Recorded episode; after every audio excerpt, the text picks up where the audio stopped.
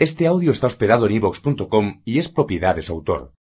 Descarga gratis los mejores audiolibros, monólogos, conferencias, cursos de idiomas y mucho más en ivox.com. Jean-Paul Sartre nació en París en 1905. Narrador, autor teatral, ensayista y filósofo, marcó a fuego la cultura occidental de la segunda mitad del siglo XX. Según él, no hay una esencia humana a la que los individuos se ajusten. La existencia de cada uno, al ir realizando su libertad en las diversas situaciones que le toca vivir, determina su ser. Preocupado por la existencia del hombre concreto, Sartre expuso que el hombre es su libertad y alzó un llamado radical a la responsabilidad individual y al compromiso histórico.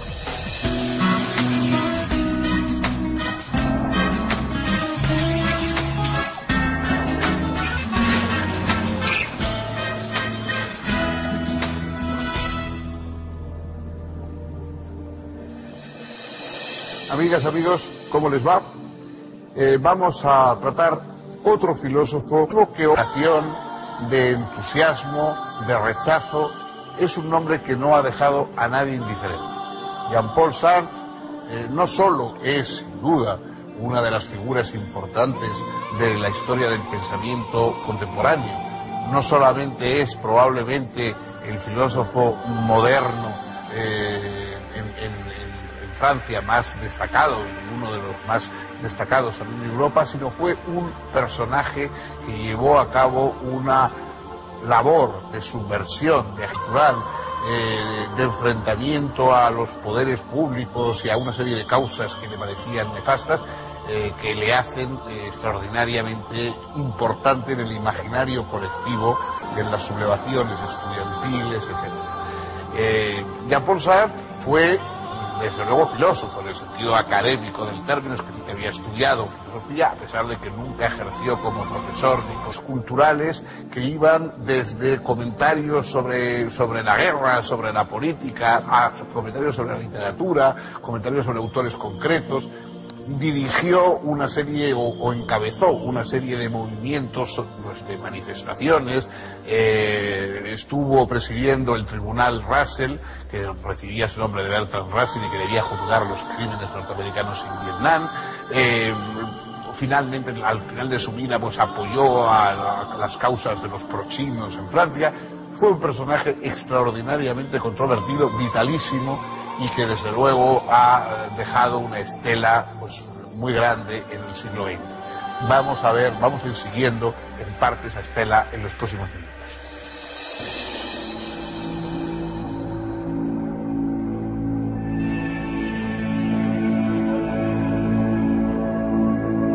El padre de Sartre falleció cuando él tenía apenas dos años.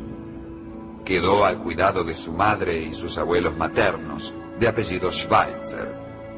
Por ese lado de la familia, el pequeño Jean-Paul estaba vinculado al médico, músico y escritor Albert Schweitzer, ganador del premio Nobel.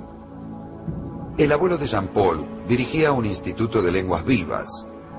El niño pasó por varias escuelas, pero completó su enseñanza básica con maestros privados. En 1917, su madre contrajo nuevamente matrimonio instalándose en La Rochelle, en cuyo liceo fue inscrito el joven Sartre. Luego de concluir el bachillerato, ingresó en la Escuela Normal de París, obteniendo allí en 1928 su título en filosofía. En esos años intervenir en la vida intelectual francesa. Publicó algunos textos y conoció a una muchacha que sería una de las más importantes ensayistas y narradoras francesas. Simone de Beauvoir. Estableció con ella una pareja decidida a no degenerar en obligación ni en costumbre. A partir de 1929, una vez cumplido su servicio militar, se dedicó a la enseñanza. A partir de 1932, comenzó a interesarse seriamente por la fenomenología. Entre 1933 y 1935, Realizó estudios de posgrado en Berlín y Friburgo. Retornó luego a París, ejerciendo la docencia en el Lycée Condorcet. Escribió entonces La trascendencia del ego. En 1936 publicó La imaginación y en 1938 su primera novela, La náusea, con gran éxito. En 1939 dio a conocer también un volumen de cuentos, El muro, y un ensayo filosófico, El bosquejo de una teoría de las emociones. Al declararse la Segunda Guerra Mundial, fue inmediatamente movilizado. Sartre había hecho su servicio militar en la unidad de meteorología. Prestó ahora servicio en esa misma unidad, en Nancy, pero en junio de 1940 fue hecho prisionero y tras campo de prisioneros releyó el Ser y Tiempo de Heidegger. Las notas de esa lectura serían el germen de El Ser y la Nada. En 1941 fue liberado y volvió a su cátedra de filosofía en el Liceo Pasteur. Participó entonces, aunque solo intelectualmente, de la resistencia. Hasta la liberación de París, en agosto de 1944, militó en el grupo Socialismo y Revolución y sostuvo la necesidad de un frente común antinazi. En esos años publicó un ensayo, Lo Imaginario, los dos primeros volúmenes de una novela, Los Caminos de la Libertad, cuyo tercer tomo recién aparecería en 1949, y un par de obras teatrales, Las Moscas y A Puerta Cerrada. También un denso y voluminoso tratado titulado El ser y la nada, ensayo de ontología fenomenológica. Ese tratado, que apareció en 1943, generaría junto con sus dos novelas y las obras teatrales escritas hasta entonces, un movimiento que presidiría la vida intelectual del esencialismo.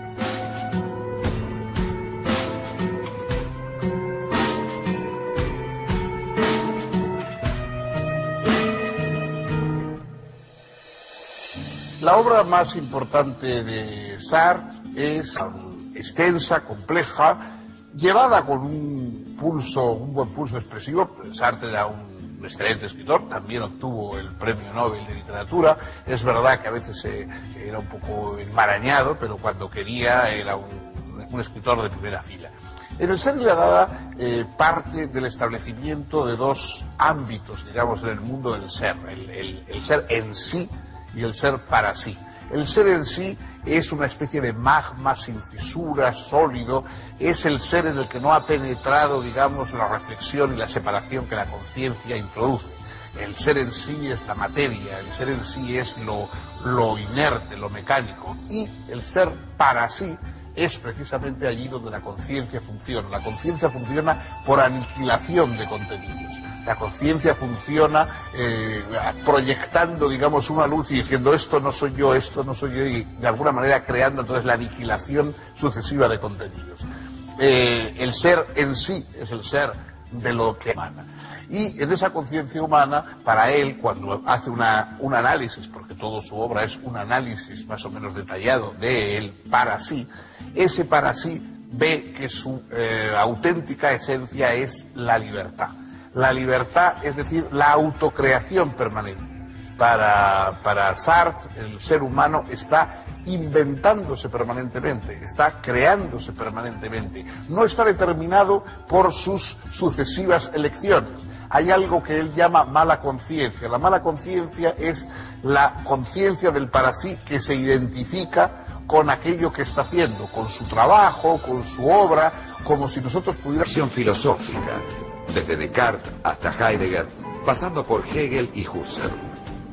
Explica allí Sartre que la conciencia, como ya lo había mostrado Husserl, es siempre conciencia de alguna cosa. Nace, pues, atraída por un ser que no es ella. Este algo trascendente a la conciencia, que es puesto por ella, es lo que llamamos fenómeno. Si soy consciente de esta mesa, ella no está contenida en mi conciencia, sino puesta como trascendente. No se trata de un aparecer exterior que disimule la verdadera naturaleza del objeto. No apunta a algo que esté detrás de él. El fenómeno es absolutamente indicativo de sí mismo. Así, el ser del mundo fenoménico es simplemente lo que es. Escribe por eso que el ser es en sí, es lo que es es sin razón, sin causa y sin necesidad. De tal modo, es absolutamente contingente y por tanto perfectamente gratuito, imprevisible y absurdo. El ser en sí es la total inmediatez de las cosas consigo mismas. Y si la conciencia es conciencia del ser, ha de ser distinta del ser. El ser en sí es denso, pleno, macizo, idéntico a sí mismo. La conciencia es distanciamiento o separación respecto del ser. De suyo es no ser. Con ello, Sartre rechaza toda sustancialización de la conciencia. La conciencia no es una cosa, sino pura espontaneidad, temporalidad y libertad. De hecho, el ser del hombre consiste en la libertad, que, en tanto nada de ser, no puede conocerse ni definirse. Una definición de algo es su esencia, pero en el hombre no hay una esencia a la que los individuos fácticos se ajusten. Más bien, la existencia de cada uno, al ir realizando su libertad en las diversas situaciones que le toca vivir, determina lo que es. Este es el sentido de la famosa frase de Sartre, en el hombre la existencia precede a la esencia, determinado. Lo que llega a ser depende de sus elecciones. La libertad pertenece a la estructura misma de la conciencia. En ese sentido, dice Sartre, se está condenado a ser libre. No se puede dejar de elegir y por lo tanto de estar expuesto al fracaso y al ser nada frente al mundo y ante los otros hombres. Esta libertad constitutiva se reconoce en la angustia. Es en la angustia donde el hombre comprende su ser como libertad originaria. Todas las elecciones particulares son dirigidas por una proyección del yo ideal, que puede ser, por supuesto, diferente del que ella cree que es su yo ideal. Así, todas las acciones de un hombre son libres porque están contenidas en aquella original elección libre a la que Sartre llama proyecto. Pero el hombre puede disimular su libertad para enmascarar la angustia. Para ello me identifico con ciertos roles o con ciertas respuestas tomadas de otros y pretendo entender mi libertad solo como una propiedad entre otras. Digo que no puedo hacer esto o aquello, cuando en verdad debería decir que elijo no hacerlo. Esta es la estructura de lo que Sartre llama mala fe. Por otra parte, al analizar la temporalidad, Sartre señala que el hombre huye del ser que fue hacia el ser que será. Huye, pues, contradictoriamente al proyecto ideal de ser el en sí para sí, el consciente autofundado, o por decirlo de otro modo, Dios. Ser hombre es tender a ser Dios, porque el hombre es fundamentalmente deseo de ser Dios. Este proyecto imposible hace del hombre una pasión inútil. El hecho es que, mientras vive, el para sí no es más que su huida hacia sus posibilidades. Por ello, tiene que hacerse. Ser para él es elegirse. El hombre es, pues, absolutamente responsable de su ser. Lleva sobre sus hombros el peso íntegro del mundo. Es responsable del mundo y de sí mismo en tanto que manera de ser. Así, la libertad de elección se exterioriza, pues, en la acción. Esta cobra su significación verdaderamente humana al integrarse en un proyecto que le confiere sentido. Reveladoramente, el libro termina con una serie de interrogantes situados en el campo moral en torno de una cuestión básica. ¿Puede la libertad tomarse como fin a sí misma y reivindicar plenamente su responsabilidad?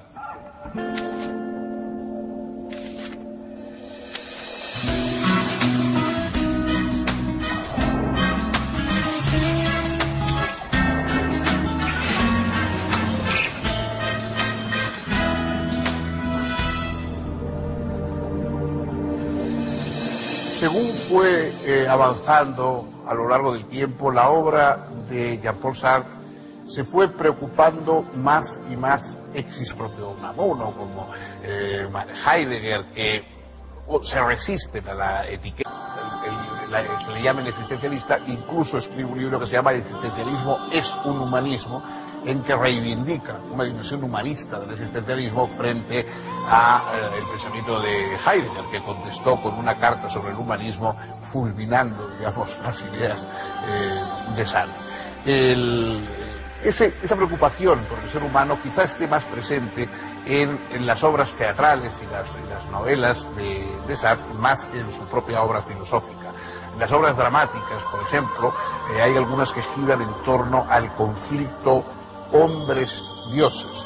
Para eh, Sartre la idea de un dios es contradictoria, porque un dios sería a la vez en sí y para sí, carecería de fisuras y tendría esa solidez eterna de lo dado materialmente y a la vez tendría conciencia y quizá tan angustiada como lo estamos nosotros. Los seres humanos vivimos eh, en, una, en una angustia frente a la muerte y también frente a los demás. Hay una de sus obras más famosas, We Close, a puerta cerrada, que traduce normalmente, en el cual lanza una frase conocida, el infierno son los otros. Eh, es decir, el infierno ese que tenemos, la, tortura es que no somos únicos, que no todo se centra en nosotros, sino que los demás están ahí mirándonos, objetivándonos, convirtiéndonos en cosas, juzgándonos y de acuerdo, en cierta medida, siendo el, el infierno que tenemos que padecer. De ahí que el final de la filosofía de Sartre es la búsqueda de una filosofía liberadora y consideró que el marxismo era la filosofía insuperable, la filosofía liberadora insuperable de nuestro tiempo y buscó en causas vinculadas al marxismo más radical la lucha por la emancipación humana que consideraba indispensable.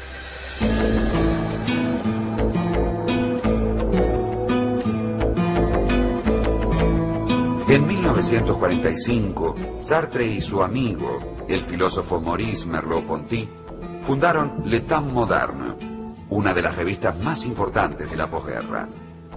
Sartre decidió abandonar la actividad docente y vivir de su trabajo como escritor. En ese año pronunció también su célebre conferencia El existencialismo es un humanismo. En ella defendió la necesidad del compromiso histórico más allá de toda ilusión porque, según expresó entonces, no es necesario tener esperanza, cuestiones de método, materialismo y revolución. ¿Qué es la literatura? Y en especial la crítica de la razón dialéctica, obra que intentó realizar la síntesis de existencialismo y marxismo.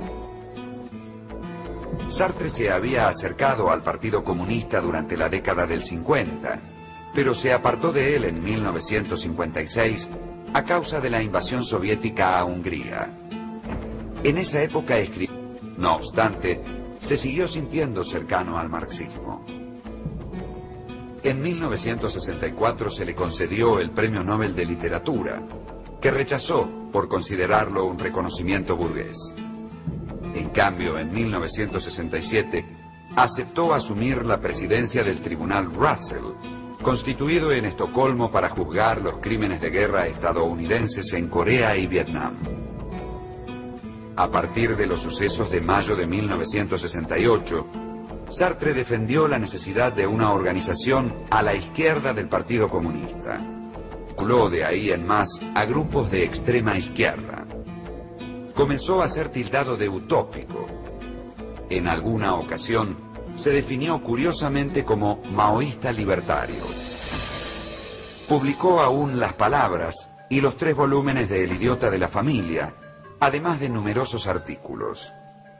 Después se vio obligado a detener su actividad por razones de salud. Estaba ciego de un ojo desde los tres años. Ahora, al sufrir una hemorragia detrás del ojo sano, quedó imposibilitado de leer o escribir. En adelante, su obra será solo oral, entrevistas, alocuciones públicas, diálogos, declaraciones. A su estaría su amiga y compañera Simone de Beauvoir. Víctima de un edema pulmonar, Jean-Paul Sartre murió en París el 15 de abril de 1980. Más de 20.000 personas formaron parte del cortejo fúnebre. Su figura dominó la segunda mitad del siglo XX como la de un pensador y escritor insobornable en la afirmación de la libertad y en la exigencia del compromiso.